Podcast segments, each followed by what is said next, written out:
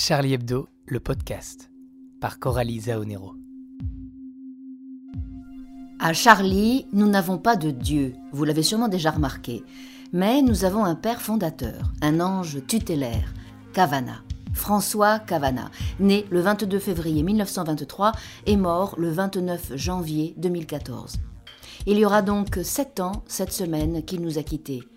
Et hum, on a eu envie de lui consacrer ce podcast. Pour nos anciens lecteurs, le plaisir de le retrouver, et pour les plus jeunes qui n'ont peut-être pas la chance de le connaître déjà, l'occasion de le découvrir. Il y a deux catégories de cons, les cons de naissance et les cons volontaires. De toute façon, ils sont aussi, aussi dangereux les uns que les autres. Je les aime pas. Cavana avait de multiples facettes. Dessinateur, journaliste, écrivain, il était aussi un formidable découvreur de talents. J'ai rencontré Sylvie Caster, rédactrice à Charlie Hebdo de 1976 à 1981, et je lui ai demandé de nous parler de lui. Il avait un œil de lynx, hein. parce que euh, Rézère, Dieu sait qu'il était génial, Rézère, mais euh, dans son début, dans l'embryon, les premiers dessins, il a vu non seulement les dessins qu'il lui amenait, mais ce qu'il allait devenir, ce qu'il y avait. Euh, mm. Alors ça, c'est quand même... Wolinski disait, je lui dois tout, sans Cavana, je, je ne serais rien. Bon, si, bien sûr, mais c'est, Cavana l'a quand même accouché, tu vois, de libérer dans son dessin, en le voyant faire euh, sur la table des petits bonhommes sautillants. Euh, il lui a dit, ben, c'est ça, t'es là, t'es là. T'es pas dans la grande fresque à la Dubout. Non, Wolinski, il est là, il est dans, dans ce dessin-là, euh, et dans le texte aussi, parce que Wolinski écrivait très bien. C'est rarissime. Et puis alors aussi le, contentement euh, que les gens aient de plus en plus de talent, de stimuler ça, tu vois, de leur laisser toute la liberté pour que vraiment, alors là, ils, aillent à fond, quoi. Ça, c'est exceptionnel. Ne t'attends jamais à avoir un compliment ici, tu n'en auras jamais. Il disait rien, il faisait jamais de compliments. Il avait cette confiance, et puis, et aussi, il y avait quelque chose qui était quand même aussi très rigolo, c'est qu'il voulait pas savoir, il voulait pas regarder mm. les planches de dessin avant ou, euh, ou les textes, parce qu'il disait comme ça, j'aurais plus la surprise. Alors que quand je vais prendre le journal, j'aurais la surprise. Ah, qu'est-ce qu'ils m'ont pondu cette semaine? Qu'est-ce qu'ils m'ont trouvé tu vois? Et ça faisait partie de son plaisir. Qu'est-ce qu'ils vont, qu'est-ce qu'ils vont avoir pondu cela Cavana, une fois qu'il t'avait pris, on avait chacun une page. évidemment, les dessinateurs, ils dessinaient ce qu'ils voulaient et on écrivait absolument ce qu'on voulait. Ils ne demandaient même pas sur quoi euh, on allait écrire. Alors par exemple, dans les journaux, il y a le truc du doublon. Alors si on fait un doublon, mmh. euh, alors lui, il s'en fichait complètement. Il disait, mais il n'y a pas de doublon, parce que de toute manière, tu écriras avec ta personnalité, tu écriras autre chose que moi. Donc, euh. Par exemple, il, avait, il écrivait la page 3, Cavana. Alors c'était la page d'ouverture quoi, du journal. Et un jour, il m'a dit euh, Ah ben la semaine prochaine, c'est toi qui fais la page 3. Alors moi, je dis Ben non, c'est. C'est votre page. Il m'a dit, ben, euh, ben justement, c'est ma page, alors j'en fais ce que je veux. Et donc, euh, je te la donne, on va se la partager. Anna, je lui dis, quoi, je suis capable? Et il me dit, tu penses que je te le demanderais si je pensais que tu n'étais pas capable? Il était heureux de donner de la place s'il pensait qu'on méritait d'avoir de la place, mm. et même ce qui pouvait être sa place. Alors ça, j'ai jamais revu ça mm. après. Hein. Mm. J'en ai jamais revu des personnes comme lui, hein, ça jamais. C'était la liberté absolue. Bon, ça, c'était Cavana.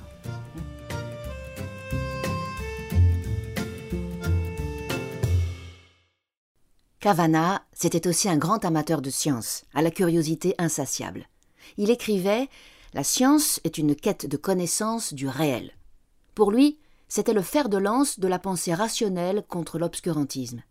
L'ADN du journal, c'est le combat de la pensée des Lumières contre les croyances, et s'il y a un domaine où la raison s'épanouit, c'est bien la science.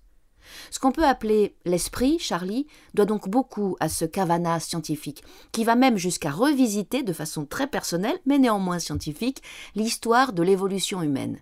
Cela donnera la trilogie L'aurore de l'humanité, parue à l'époque dans l'hebdo Harakiri. Il nous y livre sa propre version d'une multitude d'inventions humaines. Il était aussi un immense amoureux des animaux, farouchement anti-corrida et anti-chasse. N'oublions pas que depuis sa création, Charlie Hebdo a toujours abrité dans ses pages une rubrique qui leur est spécialement dédiée. De Paul, hier, à Luce Lapin, aujourd'hui, la cause animale a une chronique hebdomadaire dans le journal. Alors écoutons ce que Cavana écrivait, et on a de la chance, c'est Bruno Puzulu qui nous fait la lecture. Je n'arrête pas de me réjouir de ce que, dans toute l'immensité et la diversité des formes vivantes, il y ait ces deux miracles, le chat et le chien, qui veulent bien vivre leur vie auprès de nous, dans nos jambes, sans avoir rien perdu de leur animalité. Caresser un chien, c'est rendre réel l'éléphant, la girafe, l'ours, la baleine, le gorille, le le dinosaure. Toute l'évolution sort des livres et des eaux, à la queue leu et fait le gros dos sous ta main. Il s'ébroue, renifle, se gratte, existe quoi? Nous font exister en tant que bêtes, nous admettent, nous accueillent en frères, avec nos poils rares mais obstinés, et nos sueurs mal étouffées par le complet veston. Être une bête parmi les bêtes et le savoir. Les bêtes ne savent pas qu'elles le sont. C'est là tout notre privilège. Antonio Fischetti, le scientifique de la rédaction, a bien connu Cavana. Il lui a consacré un article, paru cette semaine, qui sert de fil rouge à cet épisode, et qui nous parle de la passion de Cavana pour l'histoire de l'évolution, et d'un livre qui vient de sortir, aux éditions matériologiques. Cavana, paléontologue, écrit par Pascal Tassi, prof de paléontologie au Muséum national d'histoire naturelle et grand ami de Cavana. J'ai soutenu ma thèse de, paléontologie en 1974 et euh, ben, il se trouve que je l'avais invité à assister à ma thèse. Et pourquoi j'avais fait ça? Ben, Je lisais euh, l'hebdo, Arakiri Hebdo, Charlie Hebdo, depuis sa création en 69. Et, donc j'étais un fan, hein, on peut dire. Euh, et je lui avais une fois écrit, après qu'il ait écrit une, chronique où il avait un coup de mou, il, il croyait plus trop à la pédagogie de, son, de ses éditoriaux. Et donc j'avais écrit qu'il fallait pas se décourager, il fallait toujours répéter les mêmes choses parce qu'on découvrait toujours tout tout le temps. Et puis je retrouve euh, deux, trois semaines après dans, dans, sa, dans, son éditorial de la semaine une phrase que j'avais écrite. Et donc, ah, j'ai dit ça alors, il, il dit vraiment, c'est le courrier des lecteurs, Cavana, quoi. Donc, euh, première surprise. Et puis je m'en suis souvenu euh, à l'approche de ma thèse. J'ai dit, mais après tout, je je vais l'inviter puisque je vais parler des mastodontes. Alors les mastodontes, ce sont des, cousins des, éléphants, donc c'était ma spécialité déjà. Et, lui avait écrit dans sa chronique de d'Arakiri euh, L'aurore de l'humanité, hein, c'était ce pastiche de l'évolution euh, au cours du temps et des vivants et de l'homme. Euh, il avait écrit un chapitre assez, assez rigolo sur le mastodonte. Et je dis donc, je lui ai écrit, toi je le tutoie, comme si le fait de, lire ses chroniques euh, nous rendait euh, intimes. Et je le tutoie en lui disant, bah, écoute, toi qui as écrit euh, les aventures de Fifi le mastodonte, bah, je t'invite à m'écouter parler de mastodonte pendant une petite heure à l'occasion de ma, soutenance de thèse. J'y croyais sans y croire, hein, mais c'était une manière pour moi de lui dire que je, lisais toujours le journal. Et puis il est venu finalement. Il est venu euh, et ça a été euh, ça a été un grand moment. Il est venu très discret. Euh, donc il a écouté la, soutenance de thèse, le jury. Il est resté au pot. C'était assez amusant le contraste qu'il y avait, enfin qui n'en était pas un. D'ailleurs d'un côté Cavana était bon, il n'était pas aussi connu qu'après ses passages à la télévision chez, Pivot. Il n'avait pas encore écrit Hérital, mais il était déjà connu. On l'avait vu lors de l'interdiction d'Arakiri Hebdo, euh, bah, tragique à Colombie. Donc il, était intervenu euh, sur, l'actualité dans les, dans les télévisions. Donc on, connaissait Cavana déjà à l'époque. Donc euh, lui était naturellement, il était impressionné d'être au milieu des pontes de la paléontologie, à Jussieu. Et donc lui était intimidé, et puis les pontes eux aussi, ils étaient intimidés, ils disaient oh, il y a Cavana, ça alors, etc. Donc c'était assez amusant, mais lui là, Il est très discret, il n'a pas ramené, il a parlé avec les uns et les autres euh, sans faire d'histoire. Et après, il m'a dit euh, il faudra qu'on se revoie. Euh, J'ai dit mais attends, euh, si t'as rien à faire, on peut aller dans la galerie de paléontologie du muséum. ah bah bien sûr. Alors on est allé. Ça a été notre première visite de la galerie. Après, on est retourné boire un verre à la crêperie de la place Jussieu. Et puis donc ça a été la, première, notre première rencontre et ça n'a pas été la dernière. Et c'était très étonnant, étonnant parce que il avait passé la cinquantaine, moi j'avais 25 ans, et donc il y avait une différence d'âge euh, extrême. Moi j'étais un peu, euh, j'étais pas comme un groupie, mais, pas loin. Mais lui, non, il était très content de voir un jeune euh, qui, qui, vivait sa passion. Et ça a été le début d'une amitié que ce jour-là, je pense que ni l'un ni l'autre ne pouvait, ne pouvait l'envisager. Mais en fait, ça s'est fait comme ça. En fait, Cavana on se voyait, il me demandait alors quoi de neuf en évolution, qu'est-ce qu'on dit en ce moment, est-ce qu'il y a eu une découverte intéressante, euh, voilà, il se tenait au courant de ce domaine, pas seulement la paléontologie, mais les sciences de l'évolution. Et il aimait aussi beaucoup que je lui parle de paléoécologie parce que bah, le monde il a, beaucoup changé euh, au cours des, millions d'années et ça, ça l'intéressait beaucoup en liaison avec bah, les problèmes dont on discutait déjà dans les depuis les années 70 on, discutait beaucoup des, problèmes de l'érosion, de ce qu'on appelait l'érosion de la biodiversité ou de la biodiversité biologique, le mot n'était pas inventé dans les années 70. Et donc je lui parlais de, euh, de, calcul d'extinction euh, d'espèces ou de probabilité d'extinction en fonction de la raréfaction des populations et les périodes d'extinction en masse, parce qu'il y a des périodes dans l'histoire de la, de la Terre où un grand nombre d'espèces disparaissent en même temps. Alors, en même temps, hein, c'est pas en quelques années hein, à l'échelle géologique, mais tout de même, il y a des périodes où il y a des stress environnementaux importants, où le, climat euh, change euh, très vite à l'échelle de la, de la géologie d'une part et de la, sélection naturelle qui est un petit peu à l'origine de la différenciation des espèces. Et donc, il y a des phases d'extinction importantes. Alors, je lui parlais de ça, et à un moment donné où je lui parle de, de publication de, de chiffres d'espèces menacées, il me dit, écoute, euh, moi je m'en fous, je m'en fous de, tes chiffres, de, tes espèces, euh, cette comptabilité-là, parce que là, vous, vous les scientifiques, euh, vous, noyez le poisson en, en, parlant chiffres, en faisant des comptes, que ce qui est important, ben, c'est notre relation avec l'environnement et donc avec les êtres vivants. Et, ça, dans, vos, comptabilités, ça disparaît un peu. Parce qu'effectivement, Cavana était euh, ressentait euh, intimement euh, ce problème de, la souffrance animale à la fois au niveau individuel, et ça, il ne supportait pas la souffrance animale, et puis d'autre part, souffrance, mais alors cette fois au niveau des espèces, des populations, des êtres vivants, qui fait qu'à un moment donné, on se rend compte, tiens, mais ces oiseaux-là ou ces poissons-là, on les rencontrait, on les rencontre plus, euh, qu'est-ce qui se passe quoi. Donc ça résumait bien cette, euh, cette, réaction qui m'a marqué euh, entre le scientifique qui va donner des chiffres, qui éventuellement peut, faire peur en faisant des pronostics épouvantables en disant ben, dans 25 ans, 80% de la, de la vie sur Terre aura disparu dans telle région, et puis le ressenti véritable de celui qui aime la nature, euh, qui était Cavana, et, cette situation-là, parce que il ne, il ne, supportait pas la dégradation de l'environnement, et, donc de ce qui va avec, c'est-à-dire euh, les plantes et les, animaux qui font l'environnement.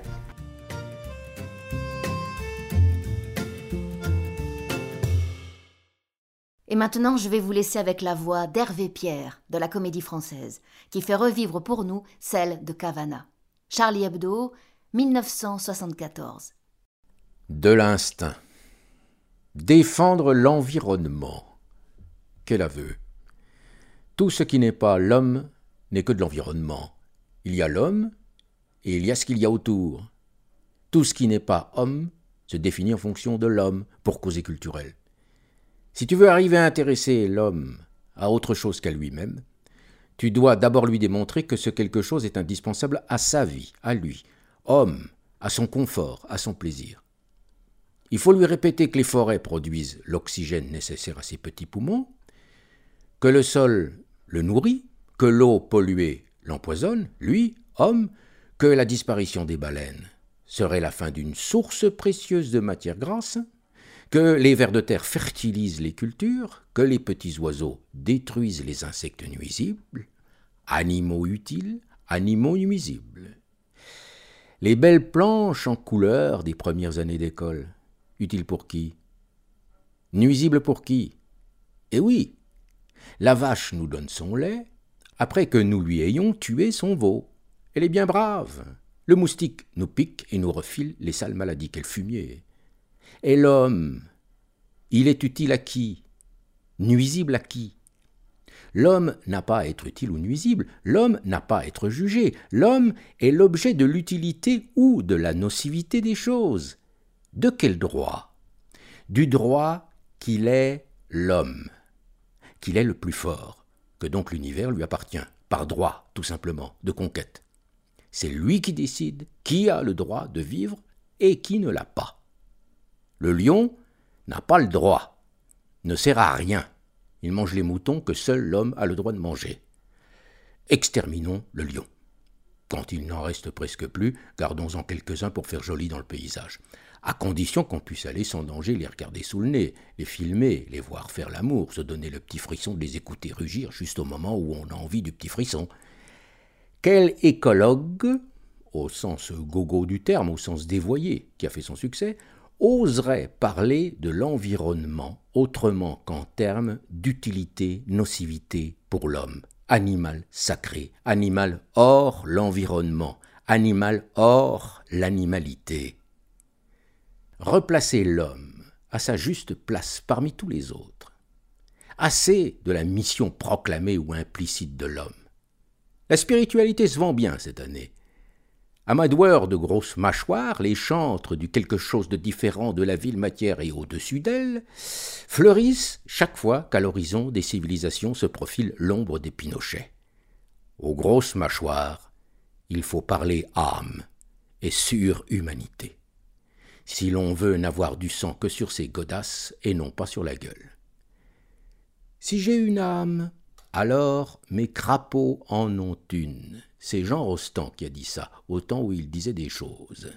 L'Académie, quel baillon Donner à l'évolution un sens, un sens différent des zigzags dus aux chic-notes du hasard, c'est simplement hurler sa peur d'être tout seul dans le noir.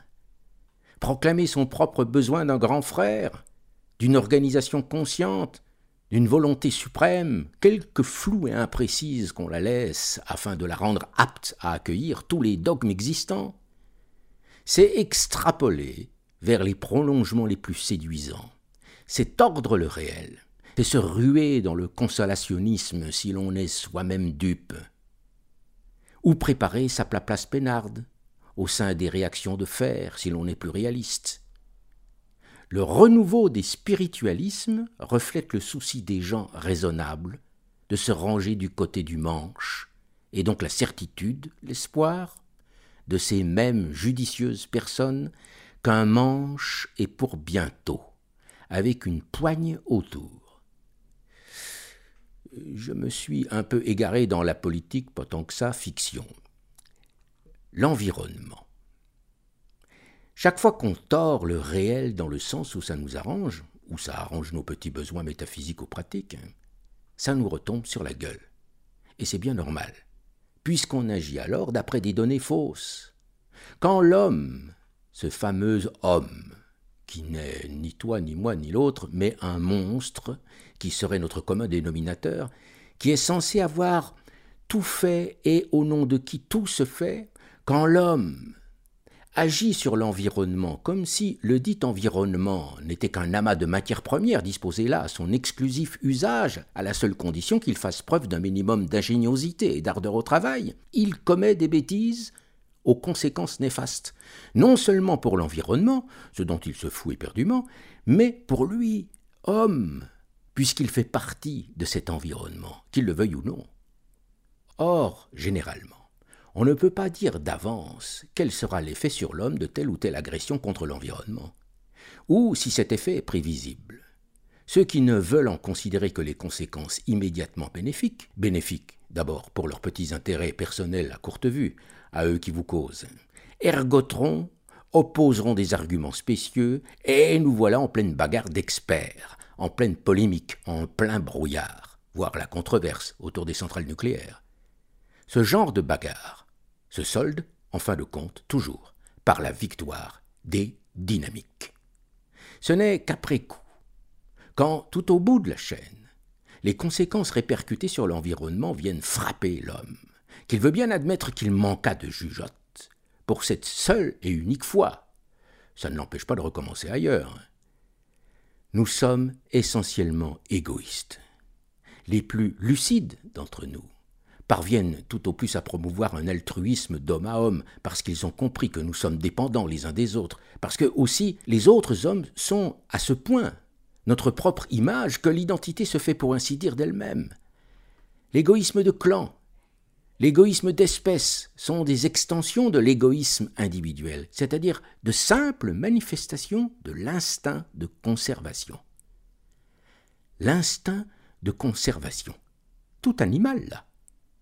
Ce n'est certes pas ce qui nous élève au-dessus de la bête, comme disent les marchands d'armes. Ce qui nous différencierait vraiment de la bête, je ne sais pas si ça nous placerait au-dessus, à côté ou par trois quarts sud-sud-est, il hiérarchise tout, même les points cardinaux. Dans le sens d'une plus grande efficacité, ce serait de nous arracher aux contraintes impulsives de l'instinct pour essayer de nous servir un peu de notre raison. Hélas, la raison, elle ne nous sert jusqu'à présent qu'à justifier les pulsions de nos instincts à les habiller après coup des couleurs d'une fallacieuse cohérence. Pour l'instant, nous agissons en bêtes, en pauvres bêtes.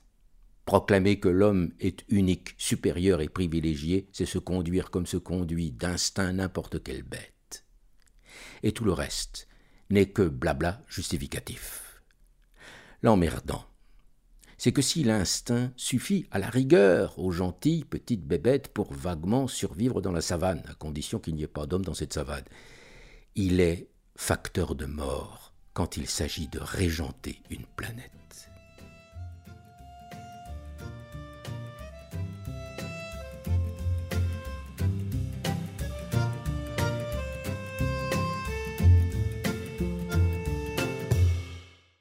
L'amour de Cavana pour la connaissance sous toutes ses formes commence avec le Cavana enfant. Il a raconté cette histoire dans un premier livre qui le rendra célèbre, L'Hérital. Nous sommes dans les années 1930. Ce fils d'immigrés italiens adore l'école publique et se régale à la bibliothèque de Nogent-sur-Marne. Bruno Puzulu a fait une formidable adaptation théâtrale de ce premier roman.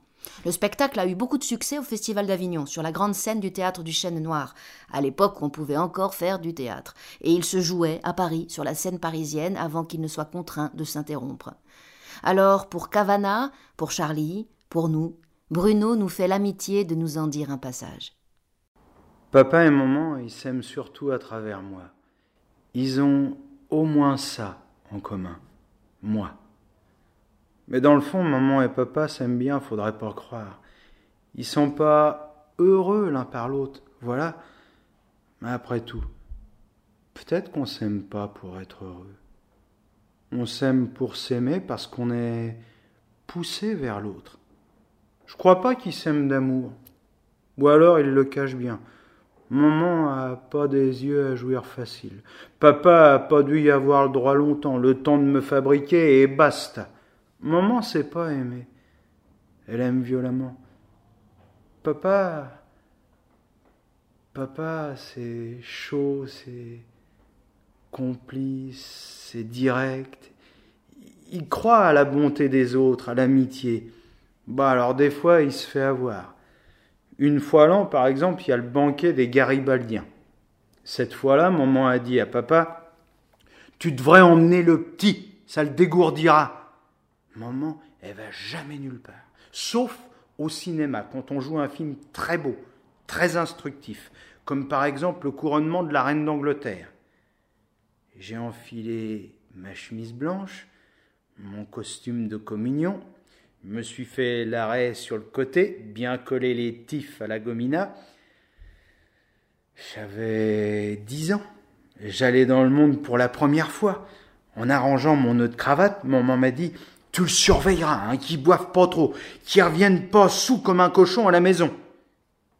Mission sacrée. Je me jurais de veiller au grain. J'ai mis ma main dans la main de papa. On est parti dans la nuit. Il faisait froid. Papa était tout fier de m'avoir avec lui, que ses copains voient son fiston. François, toujours premier de sa classe, et encore premier au catéchisme. Moi aussi, j'étais fier de papa. C'était le plus fort, le plus aimé.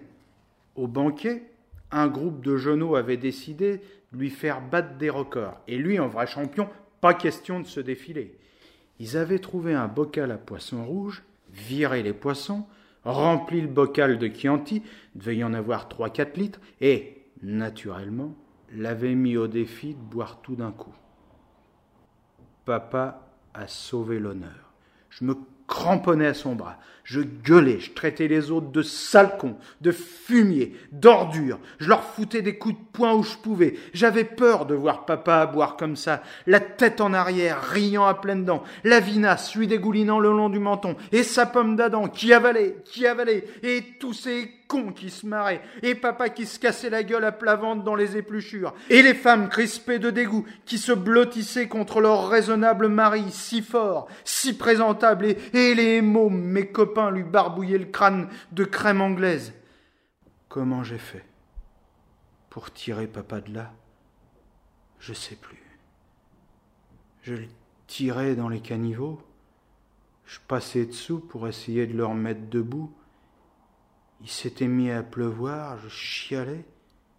Il avait une tête épouvantable, boursouflée, violacée.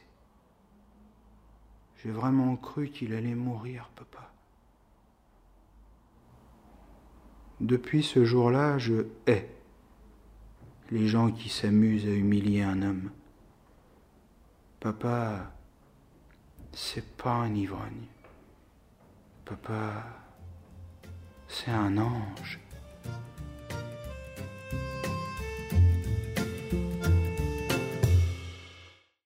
Cavana aura écrit toute sa vie, accompagné les dernières années par Miss Parkinson et par la petite Virginie, comme il les appelait toutes les deux, la dernière l'aidant à pallier aux difficultés imposées par la première. Son dernier livre, posthume, est sorti l'année dernière chez Gallimard. Son titre Crève du con. Les derniers mots de ce podcast seront donc aussi les siens, grâce à Hervé Pierre, qui va nous en lire le dernier chapitre. On va pas se mettre à ressasser le bon vieux temps. Le temps, il n'est ni bon ni vieux, ni mauvais d'ailleurs, ni jeune. Il est le temps. Il passe. C'est tout ce qu'il sait faire. Con, comme le temps qui passe. C'est ça cause toujours. Il s'en fout, le temps. Il charrie des choses, le temps, sur son dos. Des déchets, des saloperies, des serments, des contrats, des traités, des fiancés, des jeunes mères, des orphelins encore plus jeunes, des fœtus, des vieux cons, des moins vieux. Il chie tout ça dans la grande mer de l'oubli. Si tu te cramponnes, tu plonges avec. Tant pis pour ta gueule. Se laisser bouffer par le passé, vouloir figer le temps. C'est toi le figé, le mort-vivant. Tu devrais pas être là. Pourtant j'y suis. Tant pis pour ta gueule. La vie n'a pas d'hier, et demain, c'est la mort. Pas d'hier, pas de demain. Ce qui a été n'est que souvenir, c'est-à-dire rien, du vent, du néant retardé, à peine retardé. Tu es morte, tu m'as laissé. Tant pis pour toi, tant pis pour moi. J'en crève pas Alors, vis du con. Les souvenirs dans le cadre à photo. Et jette le tout à la flotte. Travail de deuil.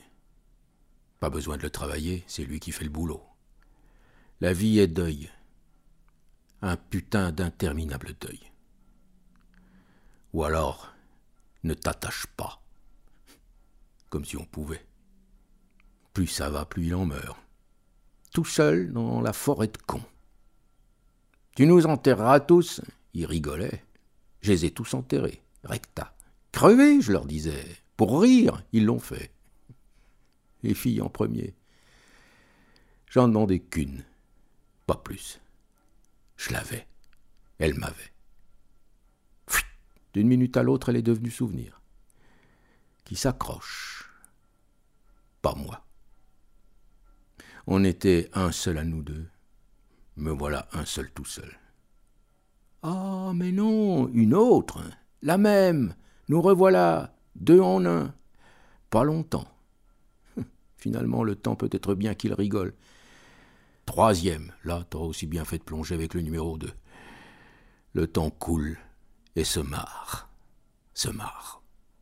Tu rôdes, tu te la veux, elle est là quelque part, tu l'as toujours retrouvée, tu la retrouveras encore ce coup-ci. Cherche, la voilà. Je savais bien. Bah les pattes, pas pour toi, du con. Plus pour toi. Le temps, du con. Tu l'avais oublié, hein T'es pas parti. T'as laissé les copains partir et t'es resté. Vois ta gueule, du con. Regarde-la bien. Le temps a chié dessus. Mais oui. T'es plus toi, du con. T'es parti avec eux. Tu le savais pas, ça, hein Souvenir, souvenir. Ils ne sont plus que souvenirs. C'est-à-dire une photo, une larme. Rien. Elle est là. Elle attend. Ils seront deux en un. Mais le deuxième ne sera pas toi. Alors qu'est-ce que tu fous là? Crève, du con Et si vous profitiez de cette période pour plonger dans l'œuvre de Cavana? Et dans Cavana, paléontologue de Pascal Tassi, il y a là-dedans tout ce qui fait Charlie l'écologie, l'esprit des Lumières, la pensée rationnelle, bref, la dénonciation de la connerie sous toutes ses formes. Si votre libraire n'a pas le livre de Pascal Tassi en rayon, n'hésitez pas à le commander sur le site de l'éditeur matériologique avec un s.com. Et puis ce sera aussi l'occasion de lire le journal et d'écouter tous nos podcasts, accessibles gratuitement sur toutes les plateformes et sur notre site charliehebdo.fr. Pour nous soutenir et permettre à ce podcast de continuer à exister, eh c'est le moment de vous abonner. Vous aurez ainsi accès à tous les contenus du journal, les chroniques, les dossiers, les enquêtes menées et écrites par la rédaction, et comme Charlie Hebdo est avant tout un journal de dessinateurs, vous aurez accès à tous les dessins de Coco, de Félix, d'Alice, de Juin, de Fools, de Rhys, de Biche, de Salch, de Villemain, de Willem, de Cooper, de Guiduche, de Diem et de Zorro. Merci à Bruno Puzulu, à qui on souhaite de pouvoir reprendre la tournée en France et en Suisse de son super spectacle, Les Ritales, et de revenir au théâtre de la scène parisienne dès que possible. Merci à mes camarades de la comédie française, Hervé Pierre pour ses lectures magnifiques des textes de Cavana et à Julien Frison pour l'annonce. Merci à Sylvie Caster et Pascal Tassi Merci aux éditions Gallimard et Albin Michel, ainsi qu'aux ayants droit de François Cavana d'avoir donné leur aimable autorisation, qui a permis la réalisation de cet épisode. Et encore et toujours merci à Louis Rigou pour le jingle et à Julia pour le mixage. À la semaine prochaine pour le nouveau Charlie Hebdo, le podcast.